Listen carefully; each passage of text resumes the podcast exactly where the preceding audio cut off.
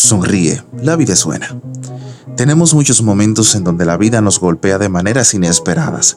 Pasamos por procesos duros donde a veces pensamos que nadie podría superar, pero ahí es donde nos damos cuenta del gran potencial que Dios depositó en nosotros para superar momentos difíciles y traumáticos. La vida realmente es buena, como Dios la diseñó, tal como la planeó y preparó para nosotros. Debes sonreír porque a pesar de las cosas malas, hay más cosas por las cuales darle gracias a Dios. Tal vez sea que no te estás dando cuenta de las cosas sencillas y bellas que Dios te permite vivir. Creo que hoy en día nos hace falta una perspectiva más alta de la que estamos acostumbrados a tener, una perspectiva desde Jesús, llena de esperanza, gozo, alegría y sencillez. Nos complicamos con tantas cosas y no nos damos cuenta que la sencillez es lo más grande de la vida.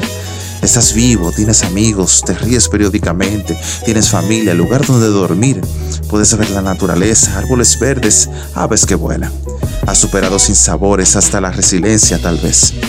Tienes conocimiento, has mejorado con el paso del tiempo y si no, aún tienes oportunidad de hacerlo.